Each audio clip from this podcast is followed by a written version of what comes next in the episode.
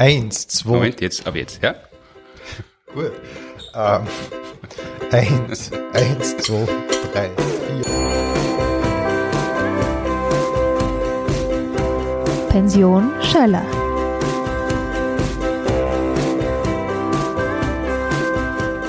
Ich begrüße jetzt in der Pension Schöller Martin Pontigam. Hallihallo. Hallo. Martin, wir beginnen mit der wichtigsten Frage, die man einem Kabarettisten stellen kann, nämlich wie bist denn du eigentlich zum Kabarett gekommen? äh, da gebe ich einmal eine Antwort, die ich noch nie gegeben habe. Äh, ausnahmsweise nämlich äh, der Hauptgrund ist, dass ich nicht dazu gekommen bin. Sondern das Kabarett ist zu dir gekommen, wie man es auch häufig ja, hört. Also ich, ich, bin ihm nicht ausgewichen, so, so kann man das sagen. Ich habe okay. halt, wenn man sie heute nach einem, mehr als einem halben Jahrhundert den Werdegang anschaut, äh, und ich habe das ja in meinem aktuellen Solo ein bisschen geremixed, dann war das jetzt nicht zwangsläufig, es hätte in andere Richtungen gehen können, aber es war schon vieles vorbereitet dafür, dass ich dann als Solist auf die Bühne gehe oder überhaupt auf die Bühne gehe. Also dieses endlose Ministrieren, mhm. eh schon oft erzählt, ja. das ist meine große Schule gewesen. Ja, das hört man auch hin und wieder, ja. Und würdest du tatsächlich sagen, dass das eine Vorbereitung ist äh, fürs Kabarett? Grundsätzlich äh, nicht, weil, weil äh, das, was man immer wieder hört, dass die großen Solisten der letzten Jahrzehnte, die Kabarett-Solisten, alle Ministranten waren und da muss es dann. Das ist eine klassische Vermischung von Kausalität und Korrelation. Es haben einfach so gut wie alle ministriert damals und ganz ja, wenige richtig, sind Solo-Kabarettisten geworden. Äh, also mhm. das war keine grundlegende Voraussetzung. Ja, also so gesehen wäre es auch eine gute Voraussetzung für Installateur. Ja, Beispiel. für alles eigentlich. Ja. Also mhm. ich glaube sogar, man kann ein tadelloser Obdachloser werden, wenn man ministriert hat. Also ja. was das Leben dann halt so im Köcher hat und wenn man Glück oder Pech hat, geht's in die eine oder ja, andere Richtung. Genau. Du hast ja, glaube ich, auch den Grazer Kleinkunstvogel gewonnen. Ja. Wie viele, wie sehr viele eigentlich. Ähm, ungefähr, was, was, von was für einem Jahr reden wir da oder von was für einem Alter? Ja, das kann man präzise sagen. 1989 war das. Mhm. Und, ich war, ich war noch nicht ganz 20 Jahre alt. Und noch nicht einmal 20, okay. Weil das ist ja doch für viele, ähm, gerade in deiner Generation, in unserer Generation, so der Startschuss. Hm. Der Grazer Kleinkunstvogel, dann weiß man, okay, man hat wahrscheinlich Talent dafür. Zum einen, zum anderen beginnen sie dann erstmals ähm, äh, Veranstalter zu interessieren und war das bei dir auch in etwa so? Ja, also ich habe da wirklich die Gnade der frühen Geburt, ausnahmsweise einmal.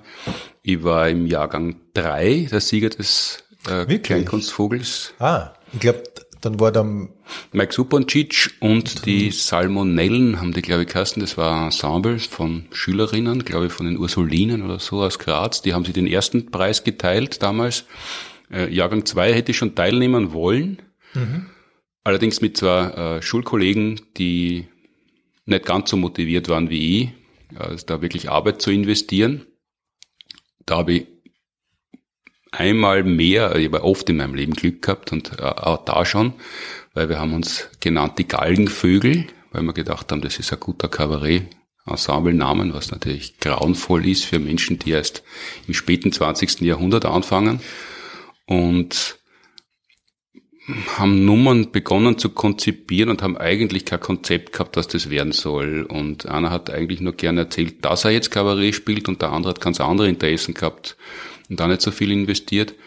Und alles verstehen natürlich, aber ich wollte es halt machen und da haben wir uns schon angemeldet gehabt damals und im letzten Moment wieder abgemeldet, was damals ja alles noch postalisch gehen hat müssen. Aha, mhm. und haben wir aber die, dieses wie soll man sagen, dass dieses Vorschuljahr als Kabarettist. Ach so, verstehe. Ja. Habe ich, okay. habe ich genutzt, um mir den anzuschauen, was das denn ist, dieser Preis. Okay. Man könnte sagen, für die ist damit der Entschluss gefallen und nur du hast ein Jahr Zeit gehabt, um dich darauf vorzubereiten. Genau. Und begonnen habe ich diese Vorbereitung damit, dass ich mir mal angeschaut habe, wie der Michael Mittermeier hat es damals gewonnen, genau, den, das zweiten das Jahrgang. Zweite mhm.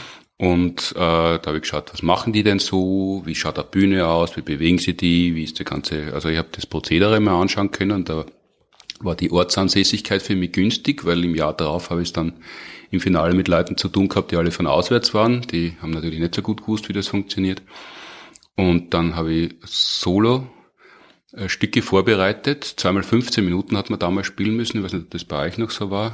Ja, doch, waren so. Und das, die haben sie unterscheiden müssen. Die haben keinerlei Überschneidung haben dürfen. Ach so, das glaube ich war bei uns dann schon immer so. Mhm. Und die war ja, habe ich glaube ich eh schon öfter erzählt, die war ja, wie gesagt, so, so eine komische Mischung aus, ich war von mir selber sehr eingenommen. Ich habe wenig Zweifel an mir gehabt, einerseits, andererseits aber halt Unzulänglichkeiten, die, die, die mir dann schon immer wieder gebremst haben. Und aber ich war, ich habe mir gedacht, ich spiele, ich schreibe zwar Sets, ich bin draufgekommen, ja, das eine ist doch deutlich schlechter als das andere, also spiele das Schlechtere in der Vorausscheidung, weil dann habe ich im Finale die besseren Sachen auf der Pfanne. Das ist tatsächlich natürlich mutig, ja. weil das Finale, ins Finale kommst sowieso. Ne? Davon bin ich einmal ausgegangen. Mhm. Äh, und habe im Jahre später dann erfahren, ich kenne ja die Leute vom Theatercafé natürlich seitdem, und die haben mir dann irgendwann einmal erzählt, dass sie eigentlich schon ausgeschieden war. Und es sind dann zwei Kommen, die dann noch schlechter gefallen haben. Und dadurch bin ich dann noch so reingerutscht. Die haben aber keine Freude eigentlich gehabt, dass ich im Finale war, weil ihnen das überhaupt nicht gefallen hat, was ich gemacht habe. Okay, und das Finale dann aber schon. Ja, beim Finale, äh, ich habe dann schon mitgekriegt gehabt, dass ich das ein bisschen anders machen muss und das, was heute oft noch anstrengend ist, wo ich viel im Ensemble arbeite, weil ich sehr spät oft dran bin, mit Sachen in der äh, fertigzustellen. Das war damals auch so. Also ich habe gewusst, so und so stehen die anderen auf der Bühne, die haben alle kein Bühnenbild, also habe ich quasi mein Zimmer ausgeräumt, bin mit einer Riesentasche angereist und habe da einen Saustall für ein Jugendzimmer aufgebaut auf der Bühne, was bedingt hat, dass ich als, glaube ich, also das hat die Reihenfolge bedingt, weil man halt den, den, das Zeug hat man aufbauen müssen und wieder wegräumen müssen. Ich glaube, da bin ich vor der Pause dran gekommen, damit man es halt wieder wegräumen kann. So, so taktisch habe ich noch nicht gearbeitet. Damals war aber günstig für mich. Und äh, ich war damals noch nicht dick, aber schon nicht mehr dünn. Das und haben, haben wir gedacht, es ist günstig, wenn er will was herzeigt und bin dann mit, nur mit der Trainingshose oben ohne auf die Bühne gegangen, so wie, weil das, die Idee war, es kommt jemand, ein Freund, und dem spiele ich halt die Nummern vor, die ich fürs Finale für den Kleinkunstvogel vorbereitet habe. Das war die Ausgangslage. Mhm. Also mhm. ich habe damals im, aus der aus dem Hochamt kommend schon dramaturgisch gearbeitet. Das haben auch alle anderen nicht gemacht. Und was das Wichtigste, was ich beim Ministerieren gelernt habe, ist, dass nichts passieren kann. Also das ist, äh, wie sagt man, abgesicherter Modus. Also das ist auf der Bühne oder während dem Gottesdienst, das, das ist nicht das echte Leben. Das ist äh, gespielte Zierleiste. Äh, da kann man über arge Sachen reden, aber da passiert nichts, weil das Leben hat da Pause. Und wie, das habe ich gewusst. Ich war, weil das finde ich ist interessant, ja.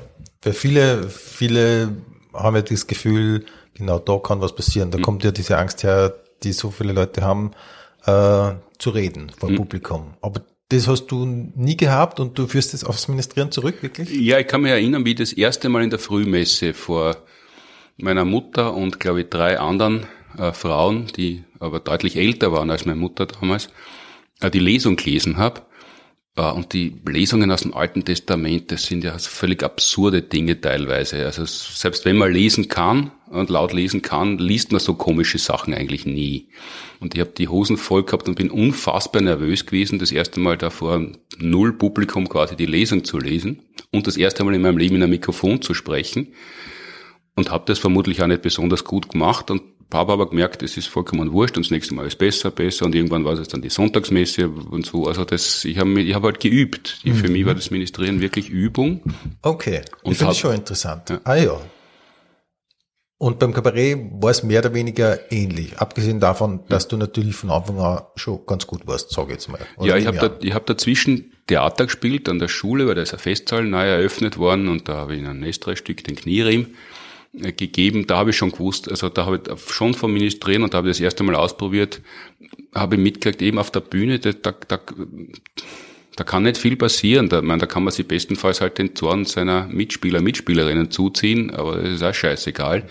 Äh, die, die richtig argen und Sachen mit Konsequenzen passieren abseits der Bühne. Das, das habe ich gewusst. Da kann man sie aufführen, da kann man sie ausstellen, das soll man sogar äh, sie ausstellen und dann hat man mehr Chancen. Und dadurch, dass ich vor meinem Auftritt im Finale mitbekommen habe, wie unfassbar nervös die anderen sind, weil ich wollte es natürlich schon gewinnen, aber ich habe halt gedacht, wenn ich nicht gewinne, und wahrscheinlich wäre es auch so gewesen, wenn ich Zweiter geworden wäre, hätte ich nicht unbedingt das Selbstvertrauen gehabt, das Studium abzubrechen dafür.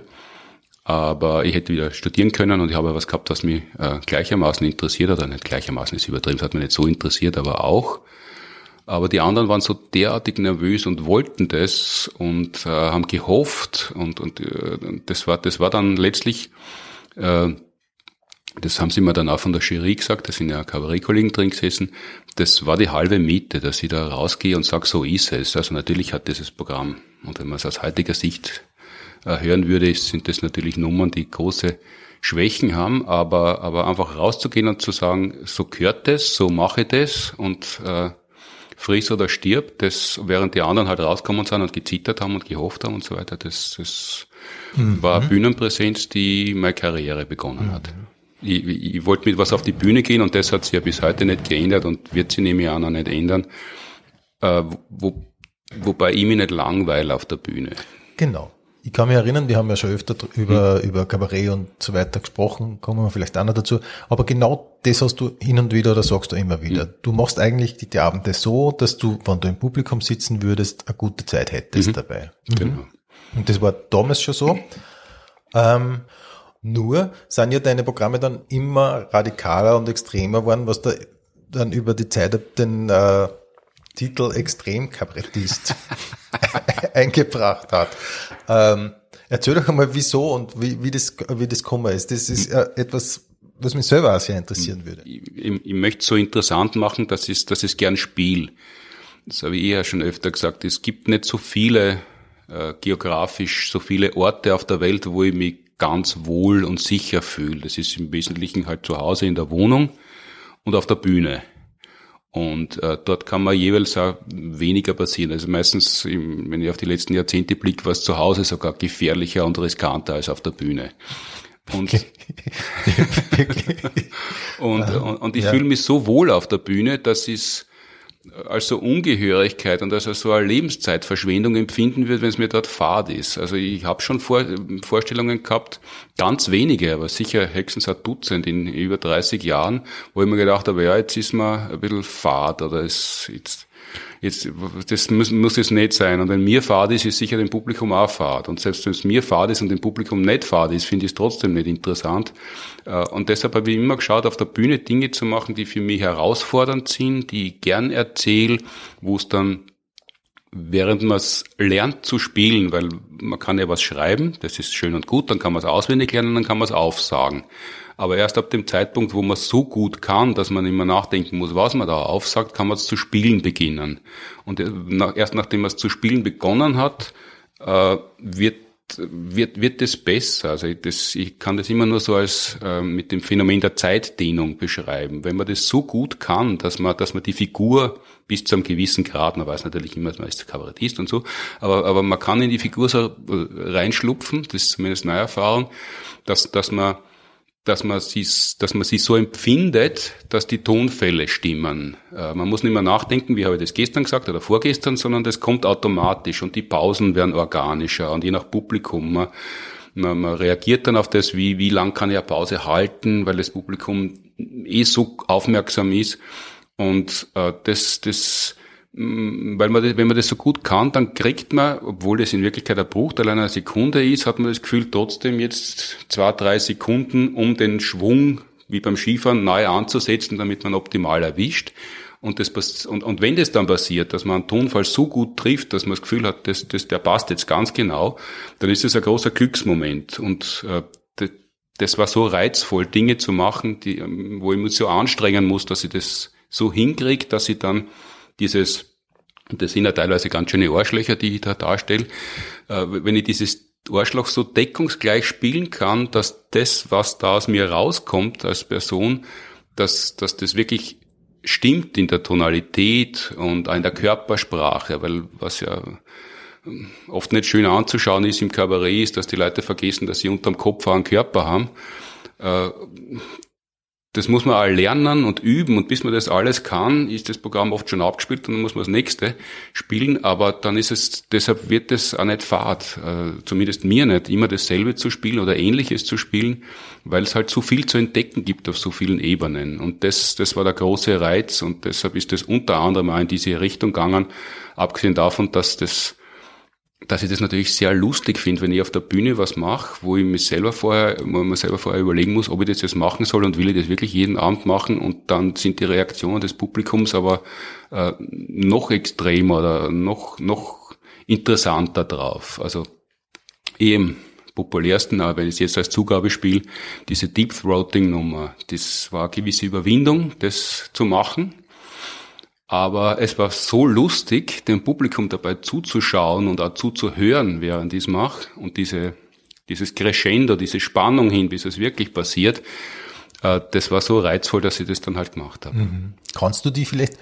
nur ganz kurz inhaltlich beschreiben, weil ich nehme mal an, dass ich viele, viele der Pensionistinnen und Pensionisten, so nenne ich meine HörerInnen, ähm, die Nummer nicht kennen. Ähm, kannst du nur ungefähr umreißen, wie die ausschaut?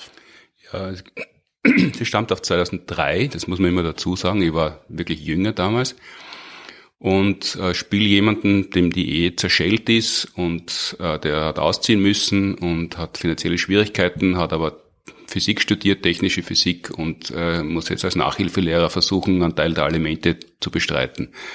Und macht es auch, aber weil er halt ganz gut ist im Schön, sich schönreden von Dingen, äh, erzählt er halt, wie schön es mit einer jungen Nachhilfeschülerin ist und äh, dass die so aufgeschlossen ist und äh, es ist so nett und man kann so viele Sachen ausprobieren und ist der natürlich haushoch überlegen und beutet die gefühlsmäßig aus, aber bringt sie halt dazu, sexuell Dinge mit ihm zu machen, die er sich einbildet und die ihm wieder ein bisschen mehr Selbstwertgefühl einflößen, nachdem er das bisherige Leben nicht so gut gelungen ist.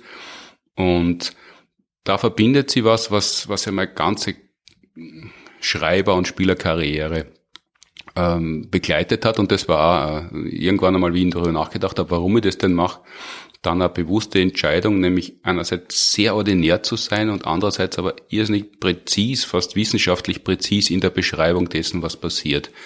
Und da bin ich quasi Volksbildner auf der Bühne, weil man kann ja nicht sagen, gerade im Jahr 2022, dass bei, bei dieser Fülle an Pornografie, die zur Verfügung steht im täglichen Leben und die ja von vielen Menschen konsumiert wird, dass das irgendwas Außergewöhnliches wäre, was dort an Praxen produziert wird.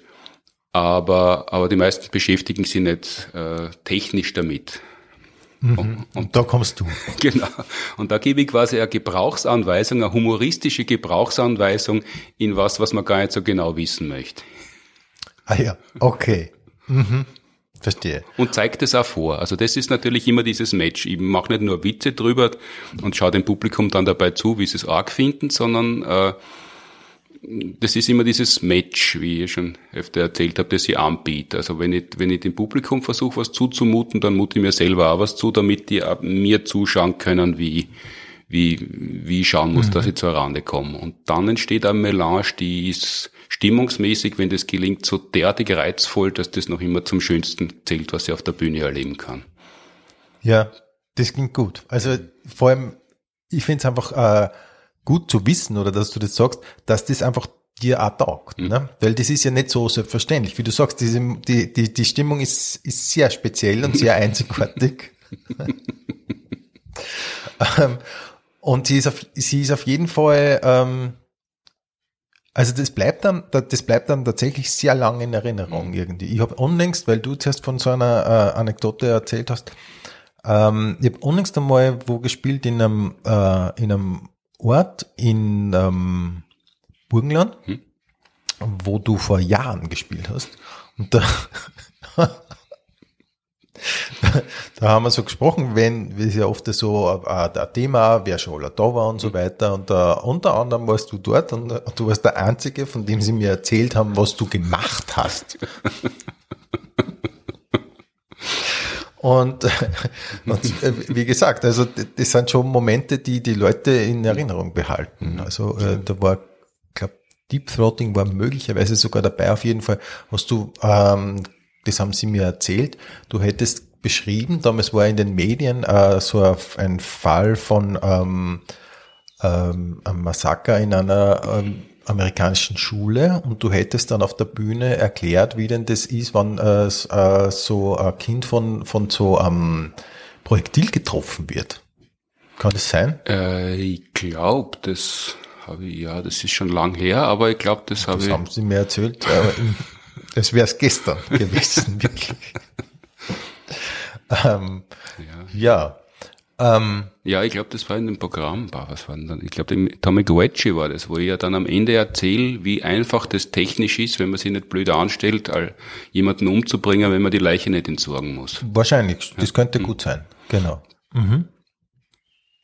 Du hast dann ähm, eine Zeit lang eigentlich äh, Leute gespielt, die, wie du eh gerade beschrieben hast, eher so ähm, Loser-Typen waren, aber eigentlich moralisch äh, eher auf der richtigen Seite oder integer, sagt man. Und dann hat es irgendwann gewechselt und du hast begonnen, ähm, Figuren darzustellen, die es im Leben weit bringen, aber das aufgrund dessen, dass sie moralisch eben nicht so auf der richtigen Seite stehen. Ähm, war da, hat es da auch einen bestimmten Grund gegeben dafür, das sozusagen eigentlich ist die Figur fast zu drehen? Hm.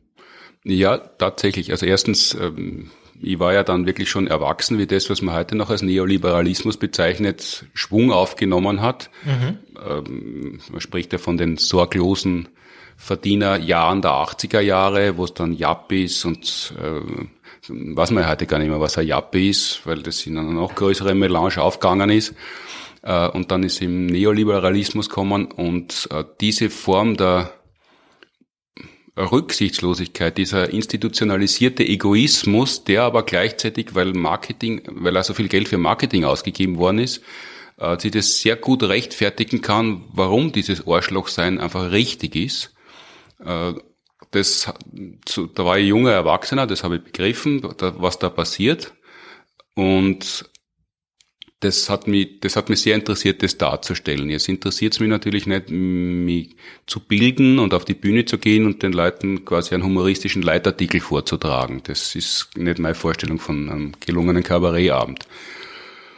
Sondern ich möchte es immer sehr viel, weil ich eben so ein Katholik bin, ich möchte es ja sehr viel körperlicher haben. Da geht's ja immer, das heißt ja nicht der Geist Christi, sondern das heißt ja der Leib Christi. Da geht's ja, geht's ja immer um den geschundenen Leib, und äh, da gibt's dann was zu sehen und da gibt's was zu spüren und äh, mittlerweile weiß ich ja, da gibt's ja was zu riechen, ohne dass man das wahrnimmt. Also es passiert ja irrsinnig viel, wenn man mit seinem Körper was macht und man schaut sich dabei zu oder man muss dabei zuschauen. Der, der, der, der, der eigene Körper macht ja die ganze Zeit Dinge, um, um das, was er wahrnimmt, zu verarbeiten. Das kann man ja gut, kann man gut verwenden, um mit Stimmungen zu arbeiten. Dann habe ich mir überlegt, wie, wie kann ich diese, diese Form der gesellschaftlichen Bewirtschaftung, die ja immer globaler geworden ist. Also dieser, dieses Tempo, das brauche ich eh nicht erzählen, dieses Tempo, das die Globalisierung aufgenommen hat und äh, wie, wie viel schwieriger das dann für viele Menschen geworden ist, einen sinnvollen äh, Lebensentwurf zusammenzubringen äh, und wie viel schwieriger es geworden ist. Und das sieht man ja ähm, allein am ein Parameter, wenn man in den 80er Jahren nach Wien gekommen ist und aus der Wohnung, die man damals bezogen hat, nicht mehr ausgezogen ist, zahlt man irgendwie einen, einen nahezu lachhaften Zins, während wenn man heute ein junger Mensch ist und versucht, eine sinnvolle Wohnung zu finden, weil man vielleicht eine Familie gründen möchte, da, wenn man da keine Eltern im Hintergrund hat, die einem unter die Arme greifen und vielleicht noch selbstständig ist und dann gar nicht leichter Geld kriegt, das hat sich deutlich geändert und das ist ja eine von vielen Konsequenzen aus dieser Kapitalisierung äh, der Gesellschaft. Dann wollte ich das aber nicht so umständlich und, und gestelzt erklären, wie ich das jetzt versucht habe anzureißen, sondern äh, ich wollte was, ich wollte ein Bild finden, äh, das alle verstehen können und wo auch ich mich selber besser auskenne mhm. und habe halt diese diese diese diese Wahrnehmung auf familiäre Verhältnisse runtergebrochen und, und, und dann waren meine Figuren auf einmal, also dann, dann war dieses gut gelaunte Arschloch, das die ganze Familie lobt und sagt, wie, wie toll die sind und wie gerne mit ihnen zusammenlebt, aber sie eigentlich äh, nur verwendet, um seinen Egoismus auszutanzen, dann waren diese Figuren äh, grob umrissen. Und nachdem ich drei Figuren gespielt habe, die immer so krachend scheitern und immer wehleidiger werden, hat es dann auch gereicht. Mhm. Ich war damals ja eine Zeit lang kurz in Versuchung, weil äh, Michael Haneke ist damals gerade berühmt worden und hat das die Trilogie der Vergletscherung der Heimat genannt und ich habe mir gedacht, ah, das ist eine gute Marketingidee äh, und nenne meine Programme die Trilogie des Scheiterns. Das mhm. hat aber weniger Menschen interessiert dann, äh, aber das kann man so sagen, damit war diese Art und Weise, Menschen zu beschreiben, die, die, die, die einfach keinen Fuß mehr auf den Boden kriegen und das aber auch nicht verstehen, warum das so ist, die, mhm. das habe ich dann oft ja, genug verstehe, exerziert. Verstehe. Und damit sind wir dann aber eigentlich schon in den Nullerjahren jetzt, mhm. oder? Mhm. Und damit eigentlich äh, zu einem, bei einem Zeitpunkt, wo wir beide ja ein bisschen intensiver miteinander zu tun gehabt haben. Wir haben äh, unter anderem den äh, FM4 Wandertag damals mhm. geme gemeinsam ausgerichtet und äh, haben dort oft längere Wanderungen äh, gemeinsam gemacht, vor allem weil wir ja das immer vorher abgehen haben müssen, dass mhm. wir dann mit den HörerInnen äh, so gegangen sind. Und in dieser Zeit, kann ich mich erinnern, hast du mir einmal erzählt, ich glaube, das war bei so einem FM4 Wandertag, dass ähm, der Werner Gruber und der Heinz Oberhommer auf dich zugekommen wären es dich interessieren würde, so eine Art Wissenschaftskabarett zu machen. Hm. Mittlerweile gibt es die Science Busters 15 Jahre, ja feiert ein kürzer Jubiläum. Mhm, genau. Ähm, und das ist ja dann eine richtig große Erfolgsgeschichte geworden. Kannst du mal ungefähr umreißen, wie das von so einer, ich sage jetzt einmal kleinen Idee zu so einem Projekt geworden ist? Mhm. Ja, das liegt vielleicht daran, dass die Idee gar nicht so klein war, sondern ich bin ja über dieses Soloprogramm Wildwochen, wo ich einen Elementarteilchenphysiker gespielt habe auf der Bühne, äh, zur Wissenschaft gekommen und äh, habe so im Wiedererleben dessen, was Physik sein kann oder Chemie oder Biologie, gesehen, dass das eh sehr interessant ist, was ich viele Jahre brach liegen gehabt habe und habe dann auf der Bühne selber schon zum Experimentieren angefangen. Ich habe damals unter anderem äh, Veranstaltungsreihe gehabt, die hat beschwingt am Sonnabend und habe dort schon Versuche auf der Bühne gemacht. Da habe ich immer einen Kollegen, Kollegin einmal im Monat eingeladen. Einen Wissenschaftler? Nein, nein, Kabarett, Kabarettkollegen okay. und habe mit denen bunte Abende, ähm, Samstag-Nachtvorstellung mhm. gespielt. Das habe ich zehnmal gemacht, vielleicht achtmal, keine Ahnung. Das hat unterschiedlich gut funktioniert. Und dort habe ich aber schon Versuche gemacht auf der Bühne, weil ich äh, wie so oft eben gesehen habe, dass man, wenn man, wenn man angeben möchte auf der Bühne, äh, dann muss man sie, muss man sich ein Feld suchen, wo man das machen kann. Entweder man macht, produziert große Schauwerte oder damals war Wissenschaft längst nicht so populär wie heute. Also Big Bang Theory hat es noch lange nicht gegeben und äh, Mythbusters hat es nicht gegeben und diese wirklich wahnsinnig erfolgreichen mhm. Fernsehserien, das war alles weit weg, sondern äh, wie das erste Mal einer äh, Radioredakteurin erzählt habe, dass es um Physik gehen wird in meinem neuen Programm, äh, hat sie mich sinngemäß gefragt, ob ich meine Karriere beenden möchte, weil wen, wen sollte es interessieren? Und das war der Stand der Dinge damals in Österreich.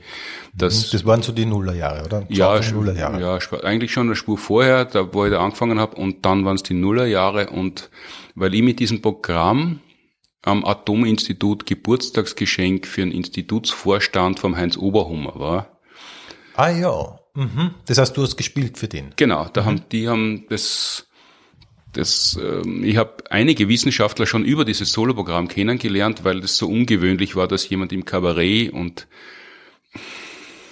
wie soll man sagen, politisch fortschrittlich war Kabarett in den 70er und 80er Jahren vor allem schon noch. Ähm, das ist es teilweise heute noch, aber teilweise ist es ganz schön reaktionär schon, was da auf der Bühne stattfindet. Aber wissenschaftlich fortschrittlich war Kabarett kaum jemals zu einer Zeit auf der Bühne. Die allermeisten haben sich nicht dafür interessiert und wenn jemand was auf der Bühne gesagt hat, dann hat er vielleicht gesagt, Atomkraft, nein, danke. Und dass es da jemanden aus der Branche gibt, der sich damit beschäftigt, und das waren ja von mir Hochrechnungen. Ich habe ja keinen akademischen Alltag gekannt, aber ich habe einen sehr wütenden, gedemütigten Physiker gespielt, der sich gegen allerlei Unbilde äh, umbilden äh, werden möchte und dann halt so aggressiv wird. Und das war halt ein sehr komikhaftes Bild für einen akademischen Alltag, wie man haben kann. Und gleichzeitig habe ich mich fachlich dafür interessiert und habe nicht gesagt, irgendwie Kernkraft ist scheiße, sondern habe die Hochenergiephysik gelobt und versucht sie auch noch zu erklären und mir damit wichtig macht noch äh, und das so referiert, das würde ich mir auskennen und teilweise habe ich die Sachen natürlich nur auswendig gelernt. Das hat schon großen Eindruck gemacht und deshalb bin ich da dieses Geburtstagsgeschenk geworden und dadurch hat der Heinz gewusst, dass es mich gibt und die, die, wie soll man sagen, die Keimzelle der Science Busters war eigentlich der dringende Wunsch vom Heinz, Menschen von Wissenschaft zu erzählen, weil er gewusst hat, erstens ist es wichtig für alle, zweitens ist es unterhaltsam und faszinierend und drittens wissen die Leute nur nicht, dass sie sich eh für Wissenschaft interessieren, weil es ihnen noch niemand richtig nahegebracht hat. Mhm, mh. Aber seine Vorträge haben damals noch nicht so gut funktioniert, weil die Leute nicht gern auf Unis zu wissenschaftlichen Vorträgen gegangen sind und eh nach wie vor nicht gehen, mhm. Äh, weil halt Universitäten, da gibt's eine Schwellenangst. Und dann hat er den äh, Werner kennengelernt. Die haben dann äh, erste Shows, ein, zwei, vielleicht drei, was gar nicht, es waren gar nicht so viele mh, veranstaltet. Und die, sie waren beide, also der Werner, da hat man es gesehen, der war sehr unmäßig, aber die waren beide unmäßig und haben nicht genau gewusst, wann es gut ist, zum Reden aufzuhören. Ah ja, okay. Mhm. Und das Konzept, das die verfolgt haben damals, war, eine Einleitung, wo wirklich beide alles gesagt haben, schon was sie so sagen wollen. Dann haben sie einen ganzen Film gezeigt, sind essen gegangen währenddessen, dann haben sie den Film besprochen und dann haben sie noch Fragen entgegengenommen. Okay, und da kommst du jetzt ins Spiel, nehme ich mal an. Nämlich du hast es dann in eine Form gebracht, die dann so umfassend entertaining ist, oder? Kann man das so sagen? Ja, der Heinz selber hat schon gesehen, so kann man sich kein Stammpublikum heranzüchten. Da beeindruckt man und verjagt man die Leute und hat aber, klingt so schlicht, aber hat natürlich völlig richtig äh, Österreich beobachtet und gesagt, in Österreich sind viele Kunstformen nicht so beliebt, aber Kabarett ist sehr beliebt und hat den großen Vorteil, dass die Leute dort vollkommen arglos hingehen. Das heißt, dort sind sie nicht auf der Hut wie im Theater manchmal oder, oder sind nicht so konzentriert wie in der Oper und äh, dass sie sich selber herziehen müssen, sondern das Kabarett gehen die Leute auf Unterhaltung und rechnen nicht damit, dass sie dort entweder so wie in meinen Soloprogrammen behelligt werden oder dass sie mit Wissen konfrontiert werden. Und dann hat er gesagt, wenn, wenn die Leute nicht so in die Vorträge und so kommen, dann sagen wir halt, das ist Kabarett und dann gibt's trotzdem Wissenschaft. Das war sein Gedanke dahinter. Und dann hat er einen Kabarettisten gesucht. Und da habe ich schon oft gesagt, das waren der Gunkel und ich, öffentlich bekennend damals äh, als Kabarettisten, die sich für Naturwissenschaften interessiert haben. Und von mir hat er schneller die äh, Telefonnummer herausgefunden. Das war ganz banal der Grund, warum er zuerst bei mir angerufen hat und nicht beim Gunkel. Und so haben wir uns kennengelernt. Und ist das jetzt kokett oder? Nein, das war, das war tatsächlich so. Und äh, und wenn ich, äh, wahrscheinlich hätten sie dann äh, äh, das, die andere Telefonnummer herausgenommen, wenn ich gesagt hätte, das interessiert mich nicht, ich habe keine Zeit. Aber die waren nett, wir haben uns sofort gut verstanden. Ich war ja sowieso schon jemand, der gerne experimentiert hat. Und äh, das war die Möglichkeit, was zu machen in Österreich, was es überall anders, wenn er in anderer Form schon gegeben hat. Das habe ich ja schon gewusst. Ja, das hat ja zu der Zeit schon ein bisschen geboomt, zumindest in Deutschland, habe ich mitbekommen. Mhm. Ähm, aber du hast es dann doch relativ schnell, finde ich, so unter einen Hut gebracht, finde ich, was man da alles dazu mhm. braucht. Nämlich mhm. ähm, fast so eine Art CI schon einmal mit schon einmal mit der mit der Farbe. Der Titel ist der Titel ist sehr einprägsam auch die Form, wie gesagt, das alles hat ja eigentlich schon äh, so eine Form gefunden, die sich bis heute durchzieht. Mittlerweile, wie, viel, wie viele Shows gibt es mittlerweile? Es gibt ja über 30, 40 Shows mindestens, oder? Ja, mehr wahrscheinlich sogar. Mhm. Wie entsteht denn sowas? Also denkst du, ganz, ganz pragmatisch. Äh, denkst du dir, ah, das wäre aber ein interessantes Thema, da könnte man einen Abend dazu machen, suchst du dir dann die Leute und ihr macht so äh, eine Art Aufbau oder wie funktioniert das? Ja, mittlerweile viel pragmatischer. Am Anfang waren wir nur zu dritt, da war die Besetzung immer klar. Mittlerweile sind mhm. wir sogar so neun im Ensemble. Ja, zehn mit dem Hund. ja, genau. der, der Woody, den wir genau, den kennen ja. von der, von der Website. Ja. Stimmt, da sind wir zehn. Und ähm, die allermeisten haben aber einen Berufsalltag entweder in einer Praxis oder auf einer Uni und sind nicht selbstständig. Und um äh, auf Tour zu fahren und all das zu machen, was wir machen, muss man aber selbstständig sein. Und das sind der Florian Freistetter und der Martin Moder, sind selbstständig in der Wissens Wissenschaftskommunikation. Und ich bin auch selbstständig als Kabarettist und da ergibt sich das Ensemble quasi von selber. Und mittlerweile gibt's die Ruth Grützbach, eine weitere Astronomin äh, im Ensemble, die auch selbstständig ist und die auch schon mit uns fallweise auf Tour gefahren ist, äh, zu der Zeit, wo der Martin Corona gehabt hat zum Beispiel. Und äh, so, so ergibt sich mal die Besetzung. Und wir haben eine Zeit lang viele verschiedene Programme parallel gespielt, in vielen Besetzungen, weil das äh, sie angeboten hat und notwendig war nach äh, dem Umbruch, äh, den wir schon Gott sei Dank vor den tragischen Krankheits- und Todesfällen geplant gehabt haben und eigentlich auch schon ähm, weit fortgeschritten war. Weil damit alle auf der Bühne stehen, sie alle kennenlernen und, und, und in der Zeit haben wir sehr viele verschiedene Shows entwickelt, was sehr reizvoll ist als Arbeit an sich, aber sehr ungünstig ist, wenn man sie beim Publikum ähm, verständlich machen möchte, welche Produkte man denn im Bauchladen hat. Weil wenn man mhm. Wenn die Speisekarte ja, zu dick ist, ist ein bisschen ein Problem, weil selbst ich, obwohl ich mich natürlich äh, schon aus beruflichen Gründen sehr dafür interessiere, habe ein bisschen den Überblick verloren, muss ich ganz ehrlich sagen. Ähm, aber ihr spielt zurzeit spielt ihr so drei, vier Programme parallel? Nein, nein, wir haben das vor 2019 beschlossen, 2020, kurz vorm Lock, ersten Lockdown, äh, dann auch exekutiert. Wir spielen immer in derselben Besetzung zu dritt und haben auch nur eine einzige Show gespielt. Ah, wirklich? Ah, ja. Diese Global okay. Warming Party, die Klimawandelshow. Mhm. Und dazu hat sie dann entwickelt, weil halt äh, Pandemie auf der Welt nach wie vor ist und äh, einen größeren Eindruck in den letzten zwei Jahren hinterlassen hat ähm, und wir uns so viel damit beschäftigt haben, hat sie dann eine Corona-Show entwickelt, die dann aber nur, also zuerst, die waren ja nur ganz klein und der äh, ohne Leinwand und ohne VJs und so und nur zu zweit mit Martin Moder das waren die beiden Shows, die wir parallel gespielt haben. Und das ist dann nach wie vor so, dass wir nicht mehr Shows spielen. Und wir haben jetzt die Jubiläumsshow konzipiert letzte Woche.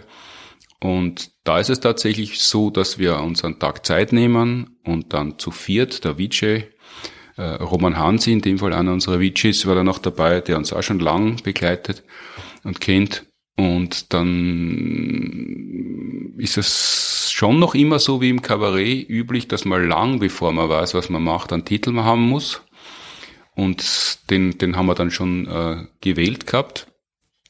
Äh, äh, der ist Planet B, um einerseits zu sagen, dass ihm die Science Busters, was ja tatsächlich eine erstaunliche Entwicklung ist, unimitiert sind nach wie vor, obwohl das Konzept ja, könnte man ja leicht nachmachen, aber es gibt so in der Art, in dieser Aufgabenteilung hat das niemand nachgemacht. Es gibt ja. Wissenschaftler, die auf der Bühne sind, es sind, es gibt Komödianten, Komödiantinnen, die auf der Bühne stehen, aber, aber so diese Melange, äh, das, mhm. das gibt's eigentlich kaum. Ja, also ich, ich glaube, es liegt daran, und das meine ich ernst, hm. ich glaube, es liegt daran, dass es einfach so gut gemacht ist. Wenn's, wenn man wenn man das Gefühl hat, man kommt da jetzt eh nicht hin oder man kann das eh nicht übertreffen, dann probiert man es wahrscheinlich auch gar nicht. Ich habe das ja sofort für so eine gute Idee gehalten, dass ich so am Anfang einmal Angst gehabt habe, wenn, äh, da gibt's die beiden Physiker, und das sind soweit Originale, die kann man nicht so leicht ersetzen, aber ich als Kabarettist war ESK ein Publikumsmagnet und die, das rosa Shirt und die Nippel waren von Anfang an nicht so wahnsinnig beliebt. Also da selbst im Ensemble selber bin ich komisch angeschaut worden Wirklich? von den beiden. Äh, hat aber dann, zumindest das Rosa hat sich zu einer sehr guten Trademark entwickelt. Ja. Gibt es die Nippel eigentlich noch? Äh, die originalen Nippel habe ich damals jemanden im Rabenhof, wie wir äh, uns verabschiedet haben, von dort geschenkt. Aber natürlich verwende ich die auf der Bühne noch die Nippel, ja. Mhm, mhm. Ja, und hat Diskussionen gegeben. Ja, also ich habe ja nicht gefragt, die Physiker, was ich auf der Theaterbühne machen soll. Ich habe nur gewusst, ich muss anders ausschauen als die beiden. Die ersten Auftritte habe ich auch noch im Anzug absolviert und das war, glaube ich, kein großer Schauwert. Und äh, ich, ich habe das früh begriffen, ich muss anders sein als die anderen, mhm. weil ich, ich bin ja ein anderer und ich habe eine andere Funktion. Und wenn ich blöde Fragen stelle, aber ich stehe da im Anzug, ist es schwieriger. Wenn ich aber schon geschissen ausschaue, ist es leichter, einerseits. Ah ja, also könnte man, könnte man sagen, ähm, dass es ein bisschen das Modell von den Gescheiden und der Blöde ist und der Blöde ist als der ausgestellt? Ja, aber das, das, ja, das ist vielleicht der Subtext äh, wobei sie ja äh, alle so ein bisschen blöd anstellen in Wirklichkeit. Also die, die Wissenschaftler, Wissenschaftlerinnen gewinnen ja dadurch, dass sie sie so banal einordnen lassen, äh, äh, gewinnen sie ja, weil sie dann ja was können, was dann umso beeindruckender ist, wenn man, wenn man sich nicht denkt, das ist eh irgendjemand urschlauer, der ganz selten aus seiner Studierkammer mhm. rauskommt, sondern das ist auch jemand, der komisch ausgeschaut hat in seiner Pubertät, der ja. Äh, der, der ganz normale Bedürfnisse hat und der auch schlechte Witze macht. Also mhm. das ist ja dann, äh, das ist sicher die, die Hauptau oder eine der Hauptaufgaben, äh, die, die wir uns gestellt haben, abgesehen davon, dass, dass es natürlich immer gute Shows sein sollen, damit der Rest funktioniert, ist. Mhm. Ja, und die WissenschaftlerInnen sind ja durch die Bank tatsächlich sehr sympathisch. Mhm. Suchst du oder wer auch immer die auch danach aus? Oder, oder kann man generell sagen, dass WissenschaftlerInnen sehr sympathisch sind? Ich kenne nur ganz einen kleinen Ausschnitt und natürlich äh, müssen sie alle gut verstehen und freundlich sein und miteinander arbeiten wollen. Es ist so, äh, wie, wie das sagen, irgendein Opern-Operetten-Parodies, halb zog sie ihn, halb sank sie hin, also irgendwie ist was so ein 20. Jahrhundert Witz. Äh, die Leute, die gerne in der Öffentlichkeit stehen und es für wichtig halten, die sind mehr geworden, aber die waren nicht so wahnsinnig breit gestreut in der, in der wissenschaftlichen Öffentlichkeit, zumindest in Österreich, wie wir angefangen haben. Weltweit war das anders, in England war das schon ganz anders, in den USA es gibt ganz andere Traditionen. Deshalb äh, haben wir da gut vorbereitetes Feld gefunden, wo wir, nachdem wir dann neu dazukommen sind, halt einfach uns dafür entschieden haben, mit äh, Kostümen und vielen Requisiten zu arbeiten und das halt auch gut zu bebildern. Aber wir haben nicht kämpfen müssen dafür, wir haben bei keinem Theater dafür kämpfen müssen, dass die dass wir eine gute Idee gehalten haben, eine Science Show auf, aufzuführen. Das war damals schon durch, das war schon klar, dass das funktionieren kann. Und die Leute, die es gut finden und in der Öffentlichkeit stehen wollen und die, mittlerweile ist ja das Science Busters Konzept gut bekannt in Österreich. Das heißt, die, die wissen ja, was mit ihnen passiert, wenn sie da äh, auf die Bühne kommen. Äh, also die müssen das auch wollen, so dargestellt zu werden und so kostümiert zu werden teilweise und so verhöhnt zu werden, damit sie aber dann eben die Fallhöhe erhöht haben, äh, aus der herab sie äh, ihre Erklärungen anbringen können, die dann ja aber, wenn man sie was merkt, viel besser und eingänglicher sind. Mhm. Und da ist es natürlich so, dass wenn jemand das mag und man sie dann noch sympathisch ist und fachlich sind die Leute ohne das gut, äh, dann, dann passt das fast zwangsläufig zusammen. Ähm, ob jetzt alle Wissenschaftler, Wissenschaftlerinnen nett sind, das werden die, mit denen ich arbeite, nicht bestätigen. Die erzählen teilweise Sachen aus dem universitären Alltag. Da äh, bin ich sehr froh, dass ich selbstständig bin und äh, aus dem Solieren komme.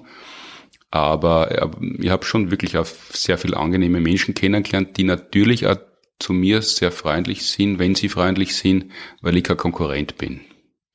Mhm. Ja, und vielleicht noch einmal ganz kurz zu deiner Rolle. Ähm, wie ist das Feedback jetzt oder wie war es äh, so von Anfang an? Nachdem du ja, finde ich, da so äh, ganz leicht äh, deine Welt aus dem Solo-Kabarett einbringst, indem du ja mit dieser Farbe und eben mit diesen Nippeln so ganz leicht ins Extreme gehst, hast du da äh, schwieriges Feedback auch bekommen? So jetzt nicht von den Wissenschaftlerinnen, sondern vom Publikum oder speziell vom Fernsehpublikum? Ja, da, da hat es über die Jahrzehnte, kann ich schon fast sagen, die eineinhalb Jahrzehnte ganz verschiedene Reaktionen gegeben. Also wie ich das erste Mal mit rosa Trikot und Nippel äh, in der Garderobe gestanden bin, habe ich in schreckensgeweitete Physikeraugen geblickt und noch Monate später hat mir dann der Heinz irgendwann erzählt, sie haben sich damit unterhalten und waren sie in dem Moment, schon vorher waren sie bei der Einbrenn des Lebens bei mir im Programm und waren sie nicht ganz sicher, ob ihr Wahl richtig war und ob sie sie jetzt mit wem einlassen haben, der unberechenbar ist. Dann war es viele, es hat ja schlechte Kritiken gegeben, teilweise wieder ins Fernsehen kommen sind, weil das ist zu primitiv und banal und der Prolo-Schmäh und, und diese Verkleidung und wie der ausschaut, diese Knackwurst, also all das, was ich natürlich forciert habe, aus all diesen Erfahrungen über viele Jahre auf der Kabarettbühne, das auszuprobieren, was man Menschen zumuten kann, ist ja diese Hans Kart, diese Hannes Kartnick-artige Knackwurst, die ist ja die ist ja schon ein, ein sehr familienfreundliches Destillat von all dem. Mhm, ja, so könnte man es, glaube ich, schon interpretieren, ja. Mhm. Und am Anfang ist diese, diese, diese Fettleibigkeit mit dem hautengen rosa Trikot im Mittelpunkt gestanden. Da haben die Leute die Nippel dann gar nicht äh, ins Treffen geführt, weil das schon gereicht hat. Irgend, so, so wie es ja oft im Leben ist, dass Anwesenheit schon die halbe Miete ist, ist, wenn man was lang macht, dann äh, ist es so und äh, irgendwann einmal gibt's dann jetzt nicht gerade einen Kipppunkt, aber zumindest so wie eine Pointure, eine Übergangsphase, wo sich die Leute dann dran gewöhnen, dass das so gehört. Und dann habe ich ja auf der Bühne und vor allem bei den Science Busters aus vielen Gründen, aber auch deshalb diese absurde Verkleidung gewählt, damit ich nach wie vor privat weiterhin mein äh, unauffälliges Leben führen kann. Und das hat über weite Teile funktioniert. Ich bin ganz lange überhaupt nicht erkannt worden, da waren wir schon im Fernsehen, weil ich halt so anders ausgeschaut habe privat. Das hat sich dann irgendwann einmal angeglichen und durch die Änderung der Badmode und so, äh, ist das dann anders worden, aber die Menschen sind ja Gott sei Dank, wenn sie mit ihnen ansprechen, äh, eh freundlich, das ist sehr angenehm. Aber dann bin ich immer wieder mal gefragt worden, nach Jahren, äh, wo denn das rosa Trikot sei.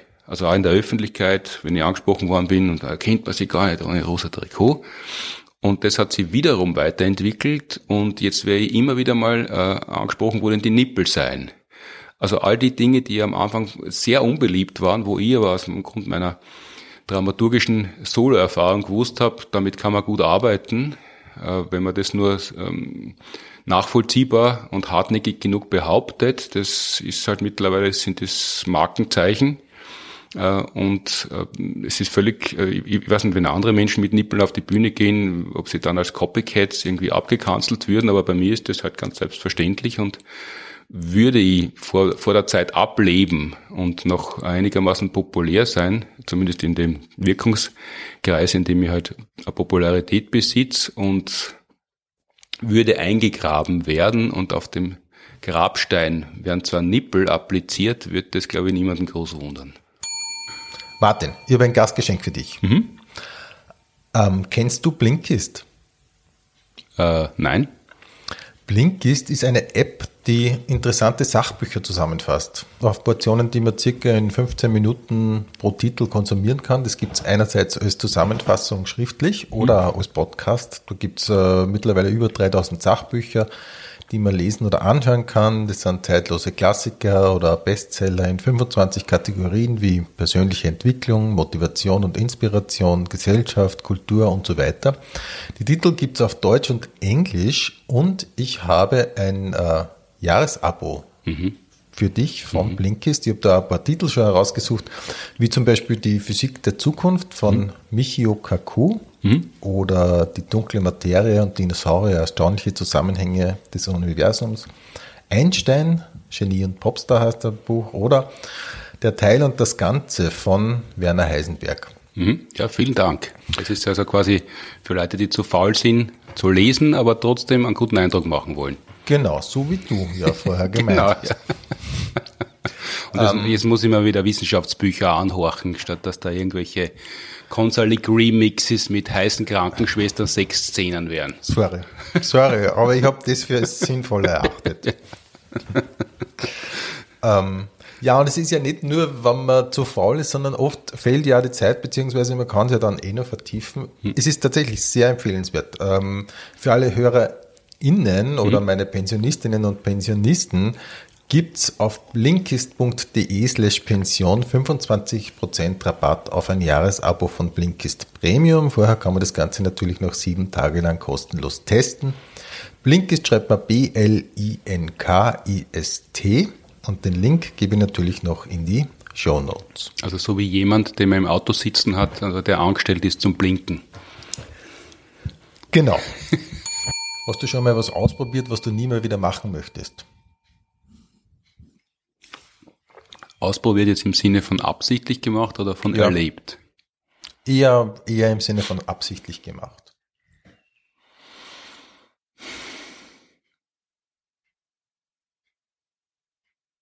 Ja, nie wieder ist so,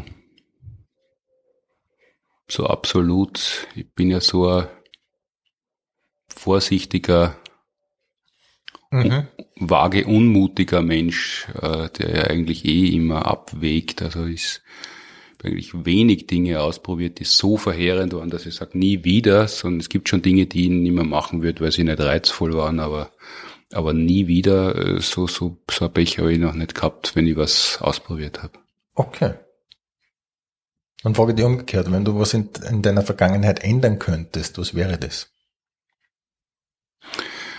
Ähm, das haupt, hauptsächlich äh, gesundheitliche Dinge. Ich würde halt wirklich schauen, dass ich, also dieses, dieses Abnehmen ist so derartig beschwerlich und so mühsam und äh, mhm. unerquicklich. Also würde ich schauen, dass ich nicht so dick wäre, wie das Anfang des der 20er Jahre war. Ich meine, es ist jetzt noch immer, aber damals war es ja wirklich noch einmal viel, viel massiver. Und ich würde zum Arbeiten aufhören, äh, wenn ich Bronchitis habe, so wie das bei mir war, damit das dann nicht später Asthma wird. Mhm. Aber immerhin würde ich sagen, du hast ja abgenommen und es im Prinzip gehalten. Wie ist denn das eigentlich gelungen? Naja, gehalten ist übertrieben. Äh, es geht eh auf und ab, aber es ist so, dass ich halt wieder zum Sportbetreiben angefangen habe. Mhm. Und ab und zu gelingt es mir weniger zu essen. Und wenn ich viel spiele, ist es so anstrengend, vor allem wenn ich viel Solo spiele. Diese, dieses neue Programm dauert ja zwei Stunden reine Spielzeit, wo ich die ganze Figur durchhalten muss. Und, und das noch dazu in diesen warmen Anzügen mhm. so zu spielen, dass das einen Sinn hat, mhm. das ist sehr anstrengend. Und wenn ich, ja, wenn, ich, wenn ich dann nicht noch ordentlich reinhau, aber es ist halt, von selber geht's nicht. Je älter man wird, desto mehr Aufwand steckt dahinter. Okay, also es ist schon immer nur ähm, ein aktives Zutun für dich, dass du das Gewicht hältst. So? Ja, ich bin ja nicht nur Erschöpfungsfresser, sondern ich esse ja wirklich gern viel. Und wenn, wenn, wenn das so ist, dann mhm. äh, zeitigt das die entsprechenden Konsequenzen, wenn man nicht ab und zu bremst. Ja. Mhm. Was glauben andere über dich, was nicht stimmt? Äh, es hält sie hartnäckig die Anekdote, dass ich nur dann glücklich bin über eine Solo-Programm-Vorführung, wenn in der Pause Leute gehen. Das ist kompletter Quatsch. Aha, okay. Also okay. es ist, es, das hat sich ergeben und das ist ja nicht so, ich bin ja nicht deshalb extrem Kabarettist worden, weil ich so urarg bin, sondern weil, äh, weil schon auf der anderen Seite Kabarett ja so derartig harmlos ist, dass man dort schnell einmal äh, Extremist sein kann. Und Okay. Mhm. Und äh, das zum einen und zum anderen äh, bin ich ja äh, sehr eingenommen von dem, was sie da auf die Bühne bringen. Also sollen sie die Leute das gefälligst bis zum Ende anschauen und nicht vorher gehen. Also ich habe überhaupt keine Freude damit, wenn jemand geht. Okay. Hast du schon mal was an dir aktiv verändert? Vielleicht abgesehen vom Abnehmen. Vom Übergewicht. Ja, ich gehe regelmäßig zum Friseur und die äh, Fingernägel schneide ich mir auch relativ regelmäßig. Okay, gut. gut, das nehme ich, ich nehme das jetzt an. ähm, ist es wichtiger, ehrlich zu sein oder nett zu sein? Soll ich jetzt nett sein oder ehrlich antworten? Was du für richtig hältst. Äh, es ist ein Wechselspiel. Das kann man nicht sagen. Was, manchmal ist es netter, wenn man nicht ehrlich ist. Manchmal äh, ist es gut, wenn man ehrlich nett ist. Mhm. Aber du hast kein Prinzip diesbezüglich. Das Leben ist so vielschichtig und das Zusammenleben ist mit Kompromiss nur sehr unzulänglich beschrieben, dass wenn man, wenn man äh, starre Prinzipien haben möchte, soll man Einsiedler werden. Und selbst dann muss man sich mit der Natur auseinandersetzen. Also es ist gut, wenn man, wenn man Richtwerte hat und dann äh, muss man eh entlang dessen, was, was einem das Leben aufdeckt, äh, sich mhm. entlang handeln. Mhm. Aha. Bist, würdest du eigentlich sagen, dass du ein empathischer Mensch bist? Schon eigentlich, oder? Schon, ja. ja. Und ich habe ja Beweise dafür. Also äh, aber es ist natürlich kein gültiger Beweis, aber es gibt ja diese ähm, Spiegelneuronen, nennt man sie. Mhm die zwar nettes versprochen haben, sagen die Wissenschaftlerinnen und Wissenschaftler, mit denen ich es zu tun habe, was sie bei ihrer die nicht gehalten haben, was sie bei ihrer Entdeckung versprochen haben, aber die ja so sind, wenn jemand erzählt, dass jemand gestürzt ist und sie wehgetan hat, oder wenn man zuschaut, wenn jemand was Unangenehmes erlebt hat, dann spürt man das ja im, im Eingeweidebereich, weil da hormonell was stattfindet und je nachdem, ob man Spiegelneuronen hat oder nicht, ist das ein, zumindest ein Hinweis auf Empathie. Da gibt's Forschungen, eh österreichische Forschung sogar, hat sogar einen Ig Nobelpreis gegeben von Ludwig Huber, der das äh, untersucht hat anhand von Schildkröten und ihrem Genverhalten, weil äh, Genen mit Genen ist eine Frage der Spiegelneuronen, ob du da mitgenst und dann, wenn du Spiegelneuronen hast, dann ist das ein Hinweis auf Empathie. Und wenn mir jemand erzählt, dass für andere halt einen Unfall, eine Verletzung und so gehabt hat, dann spüre ich das unmittelbar. Aber wenn ich die Person nicht kenne oder wenn ich nur mhm, mhm. entsprechende Nachrichten habe, ich brich dann nicht gleich in Tränen aus und ich bin rational genug, um zu wissen, äh, wo es keinen Sinn hat zu verzweifeln, weil ich, weil ich sowieso überhaupt keine Hand habe, habe überhaupt irgendwie was zum Besseren zu verändern, aber, aber mhm. äh, würde jetzt frank und frei behaupten, dass mir Empathie nicht fremd ist. Ich bin kein Psychopath, der gelernt hat, mit anderen umzugehen. Okay, und ähm, sind die genetisch bedingt, diese Spiegelneuronen, weißt du das? Also die haben eigentlich fast, bis auf, man sagt eben außer Psychopathen und vielleicht noch ein paar andere definierte Gruppen, haben das Menschen. Und, mhm. Aber äh, doch wahrscheinlich manche mehr als andere? So gut kenne ich mich da nicht aus. Okay, aber ich habe von denen auch schon gehört mhm. und finde das ja ein sehr äh, spannendes Feld eigentlich. Und die haben ursprünglich was versprochen, was sie nicht gehalten haben? Weißt naja, da hat man gedacht, man kann viel schneller lernen, erklären. Man kann über Lernmechanismen kommen, weil das halt sehr stark übers Nachahmen geht.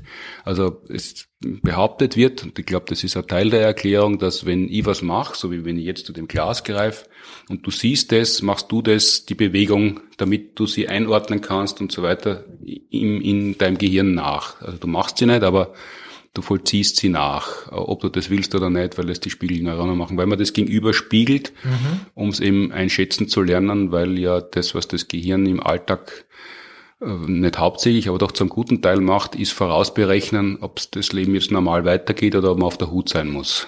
Und dafür, für diese Einordnung ist das günstig offenbar. Okay. Da passt dir die nächste Frage vielleicht sogar ganz gut. Welche Sache fällt dir bei anderen Menschen als erstes auf?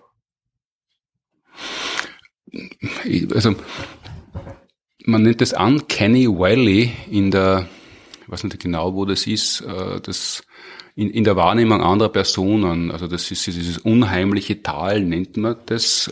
Ich habe es über die Animationsfilme äh, oder über Animationstechnik ist es mir das erste Mal untergekommen. Der Grund, warum bei Trickfilmen so viel Tiere eingesetzt werden, weil, weil die uns so unähnlich sind, dass wir uns mit denen nicht so identifizieren, während Menschen, die nicht wie Menschen ausschauen oder wo die Mimik nicht so passt, äh, die sind uns sofort unheimlich. Aus, angeblich ist das ein Rest der evolutionsbiologischen Prägung, weil Menschen, die komisch sind, die waren gerne mal krank und äh, Medizin, wie wir sie heute kennen, gibt es ja kaum 100 Jahre. Das heißt, davor war das immer lebensgefährlich, die mit kranken Menschen abzugeben. Das heißt, wenn jemand äh, ein schiefes Gesicht hat, äh, Zähne fehlen oder sich komisch benimmt, das fällt mir als allererstes auf, weshalb ich, ist wahrscheinlich auch Generationengeschichte, vielleicht ist es in vier, fünf Generationen nicht mehr so, äh, wirklich kaum in der Lage bin, mir viele von diesen Schönheitsinterventionen als Fortschritt zu erklären. Also wenn, wenn sie jemand recht die Backen streift, die Lippen aufspritzt und so weiter. Also das schaut immer so ein bisschen aus, wie wenn jemand einen schweren Autounfall gehabt hätte und sie haben ihn eh wieder ganz gut hergestellt. Ja, und dann wird's dir unheimlich. Das fällt mir als erstes auf. Unheimlich wird mir das nicht, aber das ist sofort, also dieser Reflex funktioniert sofort. Mhm.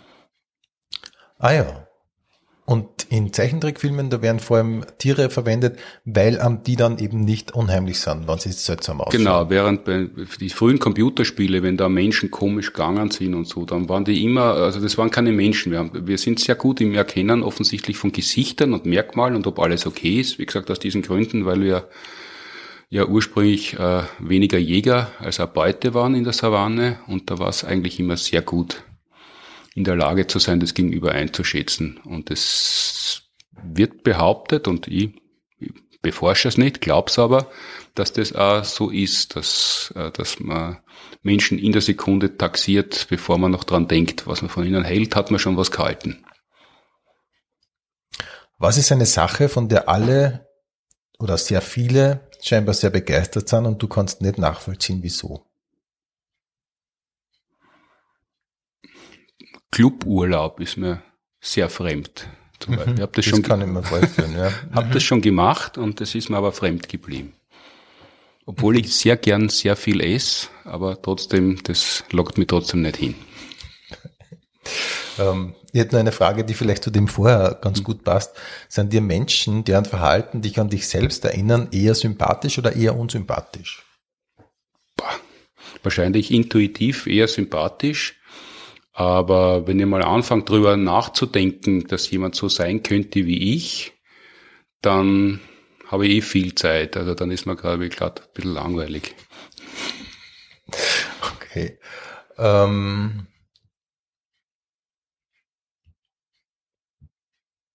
Wo würdest du morgen hinziehen, wann Geld keine Rolle spielt? Äh, dann würde ich da bleiben und weniger arbeiten.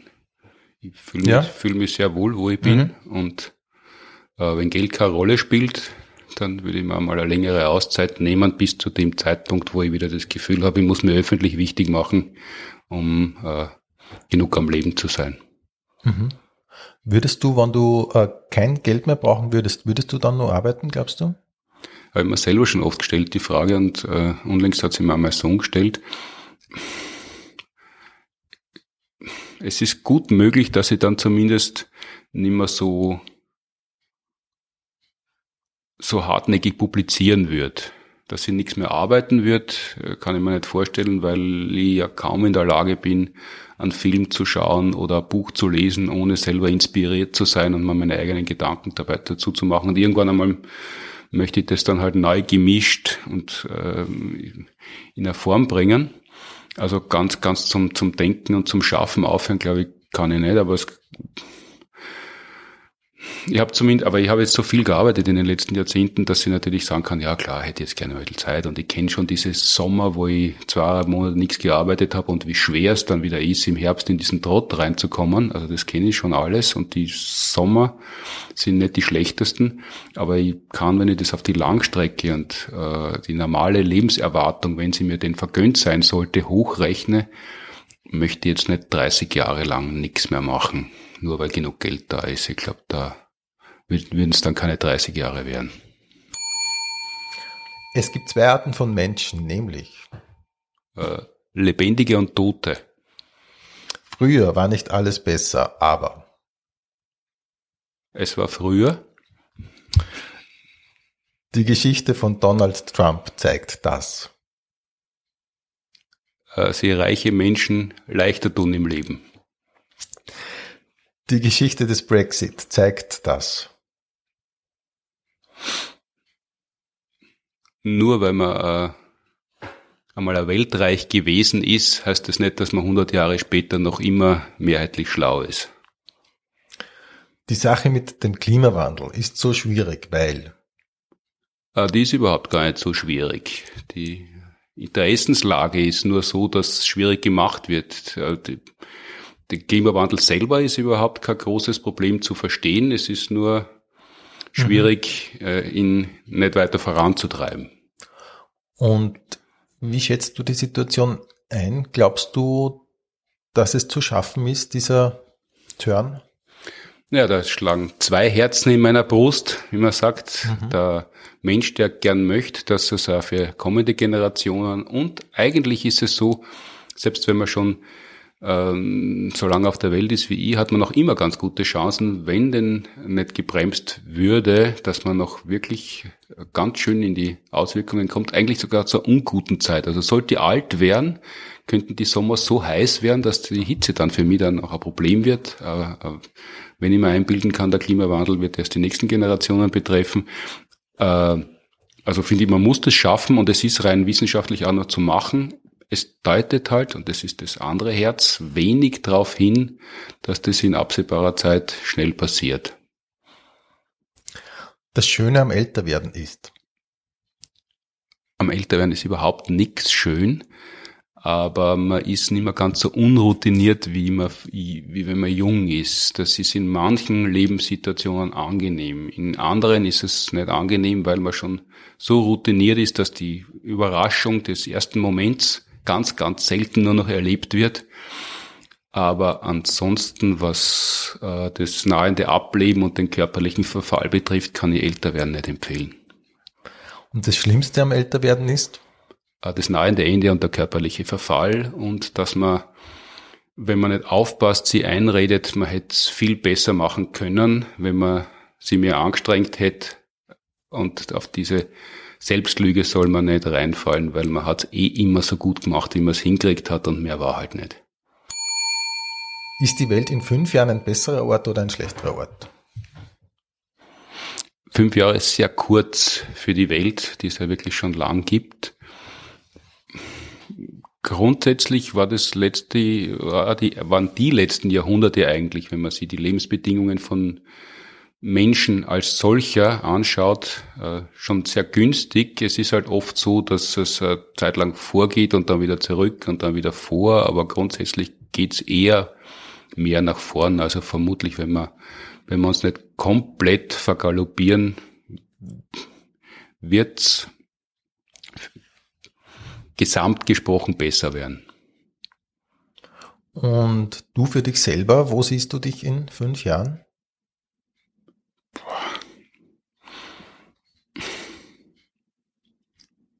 Äh, hoffentlich auf keiner Intensivstation oder in einer Pflegeabteilung und ansonsten äh, nehme das, was kommt und das, was aufgedeckt ist, ist eigentlich eh ganz okay. Wenn du zum jetzigen Zeitpunkt deine Memoiren schreiben würdest, wie würde das Buch heißen?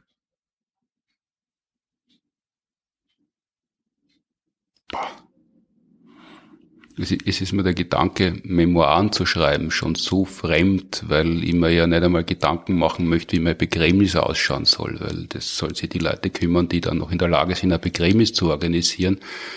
Aber nachdem du so viel mit Wissenschaftlern zu tun hast, würde ich dir das einfach bitten, dir das hypothetisch zu sehen. Aber wenn ich gezwungen wäre, mir mal anzuschreiben, dann, dann vielleicht eher so ein Titel wie äh, Wegen mir wäre es nicht oder so. Martin. Dann sage ich an dieser Stelle vielen Dank für deinen Besuch in der Pension Schöller. Danke für die Einladung. Und ich darf dich noch bitten zum Pension Schöller Frühstücksbuffet. Kaffee oder Tee? Kaffee. Sojamilch oder normale Milch? Äh, Brauche ich beides nicht, danke. Müsli oder Eierspeis? Äh, beides, aber hintereinander. Croissant oder Topfengulatsche? Wie schon gesagt, ich esse gern viel, also da kann ich immer beides nehmen. Gut, dann gehen wir vielleicht äh, zu den abstrakteren Begriffen über. Comedy oder Kabarett? Das ist kein antagonistisches Paar, das wird nur behauptet. Es gibt furchtbares Kabarett und interessante Comedy und umgekehrt. Komödie oder Tragödie? Äh, siehe letzte Frage. ähm, Buch oder E-Reader? Es ist beides gleich gut, je nachdem, was man, wie die Lichtverhältnisse sind. Ich sehe zwar noch sehr gut für mein Alter, aber wenn es zu dunkel ist, ist der E-Reader besser. Handy oder Notizblock? Zum Telefonieren ist das Handy viel, viel besser. Früher Vogel oder Nachteule? Äh, beides. Äh, ich kann, ich kann beides, je nachdem, was ich machen muss. Wenn ich Programme schreiben muss, äh, übersiedle ich sehr gern in die Nacht, weil da gibt's wenig Ablenkung. Bin aber jahrelang früher aufgestanden, wenn ein Frühstück zu machen war. Spazieren oder laufen? Spazieren. Kopf oder Bauch? Ist gut, wenn man beides hat. Stadt oder Land? Ah, das ist ja das eine oder das andere nicht möglich. Also Stadt, Land ohne Stadt gibt's schon, ja. aber äh, die Entwicklung der letzten Jahrtausende hat gezeigt, dass es besser ist, es gibt Städte auch. Physik oder Chemie? Da sagen ja die Chemiker, äh, die Physiker sagen, Chemie ist nur Elektronenphysik und die Chemikerinnen sagen, äh, alles ist Chemie. Also das schließt sich nicht aus. Albert Einstein oder Isaac Newton? Da muss ich als Mensch des im 20. Jahrhundert äh, geboren sein, sagen Albert Einstein, wenn man deutlich näher. Isaac Newton ist ja nicht so bekannt, aber Florian Freistedt hat ein Buch drüber geschrieben. Der war ja in erster Linie Alchemist und Esoteriker und Bibel und Theologe und Bibelausleger und nur ein ganz kleiner Teil seines Schaffens war Naturwissenschaften. Also das aus heutiger Sicht Wichtigste war eigentlich nicht sein Hauptwerk. Also, okay. Klavier oder Orchester? Äh, jetzt konsumieren oder? Konsumieren, ja, ja. Äh, beides gleich gut. Mhm. Je, je, nach Laune. Mhm. Klassik oder Jazz? Da ist mir die Klassik näher. Party oder zusammensetzen? Ist das ein Widerspruch? Ja, was die Party wäre, lehnst du beides einfach ab. Party wäre schon das Ausgelassenere vielleicht, oder? ja, ich, ich, ich habe ich hab mir leider nie angewöhnt, als junger Mensch zu tanzen, was ich sehr bereue, weil ich ja sehe, was die Leute für Vergnügen dabei haben und jetzt als ein älterer Mensch traue ich mich nicht mehr anzufangen, weil es sicher, das ist doch witzig, aha. weil es wirklich, glaube ich, seltsam ausschauen wird und dafür mhm. habe ich eine zu starke Außensicht auf mich mittlerweile. Also das, das, diese Unbesch Unbeschwertheit, das hätte ich gern, aber das habe ich mir halt Aha. halt nicht angewöhnt. Also bin ich nicht so gern auf mhm. Partys, weil da großer okay. Teil des Vergnügens ja wegfällt, wenn man nicht ja. tanzt. Aber hast, warst du zu cool oder zu verklemmt, um zu äh, tanzen? Zu verklemmt, wie wir schon anfangs ja, gesagt haben. Also Verklemmung war lange Zeit mein zweiter Vorname. Kino oder Couch? Hm, äh, schließt sich auch nicht aus. Also je nachdem. Mhm. Okay, du präferierst also, nichts. Na, also in, in, in Hochpandemie-Zeiten, wenn die Inzidenzen steigen, bin ich lieber zu Hause. Mhm. Aber ansonsten finde ich das sehr reizvoll, mir einen Film im Kino anzuschauen. Chips oder Popcorn frage ich jetzt nicht mehr. Arthouse oder Blockbuster? Äh, ich, je nachdem. Ich bin da nicht so empfindlich. Ich mag sowohl was die klassische Musik betrifft, als auch die zeitgenössische Populärmusik äh, im Wesentlichen die Hits immer ganz gern. Also ich, ich habe kein, kein klassisches Lieblingsstück, wo man erst einmal drauf kommen muss oder wo man sich, äh, wo, mhm. wo man sich selber darüber definiert, dass das sonst niemand mag, sondern ich mag eh das, was die meisten mögen. Mhm. Ähm, Picasso oder Andy Warhol? Bildnerisch bin ich ja äh, wirklich schwächer, so dass ich das beides halt als kunstgeschichtlich zur Kenntnis nehme und mal anschaue. Aber es, Bilder sind nicht so wichtig in meinem Leben wie, wie Wörter. Charlie Chaplin oder Buster Keaton? Mm, auf der Leinwand hat mir der Charlie Chaplin besser gefallen. Wenn ich die Biografien anschaue, war wahrscheinlich der Buster Keaton der angenehmere Mensch. Mehr Geld oder mehr Freizeit? Da nehme ich wirklich wieder mal beides. Das darf man zwar nicht, aber okay. Hin zur Gefahr oder weg von der Gefahr? Ich bin ein sehr vorsichtiger Mensch. Also wenn es nicht unbedingt sein muss. Äh, okay, in dem Fall eindeutig weg. Ja. Oder? Mhm. Gedanken lesen können oder unsichtbar sein? Dann lieber unsichtbar sein, weil äh, Gedanken lesen können, heißt ja unter Umständen auch Gedanken lesen müssen und das würde ich mir gerne ersparen. Mhm. Fliegen können oder unter Wasser atmen können? Äh, unter Wasser ja, reizt mich wesentlich mehr, atmen zu können. Ich schwimme so gern und mhm. das ist natürlich viel reizvoller als da in, eben, wenn man in einen Vogelschwarm reinfliegt. Die, ja, Okay. Ich, schon, ich schon damit beschäftigt, selber nicht zusammenzustoßen. Fast ja, die gesamte okay. Gehirnkapazität geht Verstehe. da drauf und dann ja.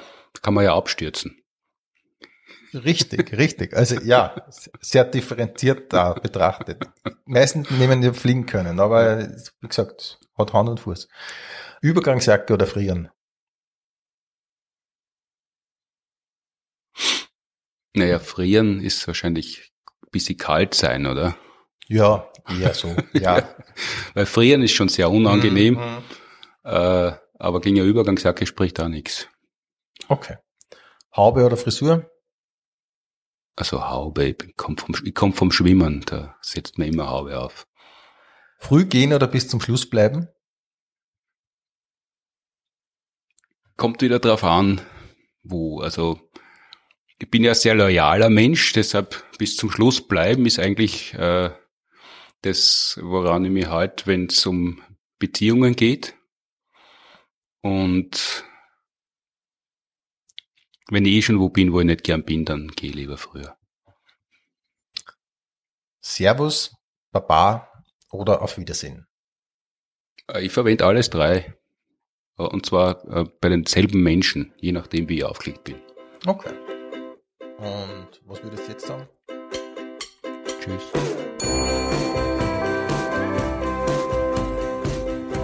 Pension Schöller. Infos und Bilder findest du auf Facebook und Instagram. Alle Live-Termine von Rudi Schöller auf rudischöller.at.